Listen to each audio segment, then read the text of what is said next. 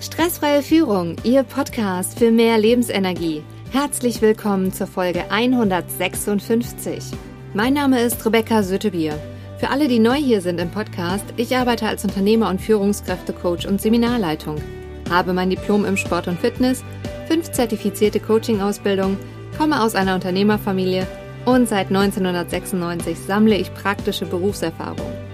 Jede Woche bekommen Sie hier einen anwendbaren Impuls – Danke, dass Sie jetzt Zeit mit mir verbringen. In der heutigen Folge geht es um das Thema Machen ist wie wollen, nur energievoller. Welchen wichtigen Punkt können Sie aus der Folge heute mitnehmen? Zu handeln und in Bewegung zu sein, setzt mehr Lebensenergie frei. Sie kennen sicher jemanden, für den diese Folge unglaublich wertvoll ist. Teilen Sie sie mit ihm, indem Sie auf die drei Punkte neben oder unter der Folge klicken. Starten wir mit dem Impuls. Jeder kennt es, jeder macht es gewisse unangenehme Dinge aufschieben. Sei es die Ablage, unangenehme Gespräche oder Projektarbeiten. Die Liste ist sehr individuell und unterschiedlich lang. Wir beleuchten heute zwei Fragen. Erstens, was passiert mit Ihrer wertvollen Lebensenergie, wenn Sie die Dinge sofort erledigen? Und zweitens, wie können Sie Ihre Umsetzungskompetenz steigern? Kommen wir zu Frage 1. Was passiert mit Ihrer Lebensenergie, wenn Sie die Dinge sofort erledigen? Dies habe ich in meinen Coachings und bei mir selber beobachtet. Erledigen Sie es sofort, haben Sie kein schlechtes Gewissen mehr und Sie sind frei. Ob es der wichtige und unangenehme Telefonanruf ist mit einem Kunden, Kollegen oder Ihrem Boss, erledigen Sie es und Sie haben Kraft für den restlichen Tag. Dieses Unangenehme sitzt einem dann einfach nicht mehr im Nacken. Sie haben es erledigt und Sie gewinnen Freiheit. Leichter gesagt und wieso klappt es dann trotzdem manchmal nicht in der Umsetzung? Kommen wir zu der zweiten Frage. Wie können Sie Ihre Umsetzungskompetenz steigern? Haben Sie sich jemals die Frage gestellt, ob Sie Ihre Energie in die richtigen Bahnen lenken? Lenken Sie Ihre Energie in die Umsetzung. Damit fühlen Sie sich am Ende eines Tages zufriedener, anstatt die Energie in den Widerstand zu lenken, dass sie jetzt vielleicht gerade keine Lust haben, die Aufgabe zu erledigen oder Angst vor der Reaktion des Gegenübers haben. Hier verpufft zum einen ihre wertvolle Lebensenergie und zum anderen wird man auch noch zunehmend frustrierter. Nehmen wir ein praktisches Beispiel, um es zu verbildlichen. Das Fitnesstraining. Es ist Anfang des Jahres und man ist wieder total motiviert und dann kommt aber irgendwann im Laufe der Zeit bei einigen der Widerstand. Ach, Sie sind heute so müde oder es ist noch so viel Arbeit. Sie schieben es auf morgen. Machen Sie es dann morgen wirklich? Sie haben entschieden, bei all den Dingen, ob Sie diese tun wollen oder nicht. Wenn Sie sich für eine Sache entscheiden, seien Sie sich selbst treu und setzen Sie diese um oder passen Sie Ihre Entscheidung an.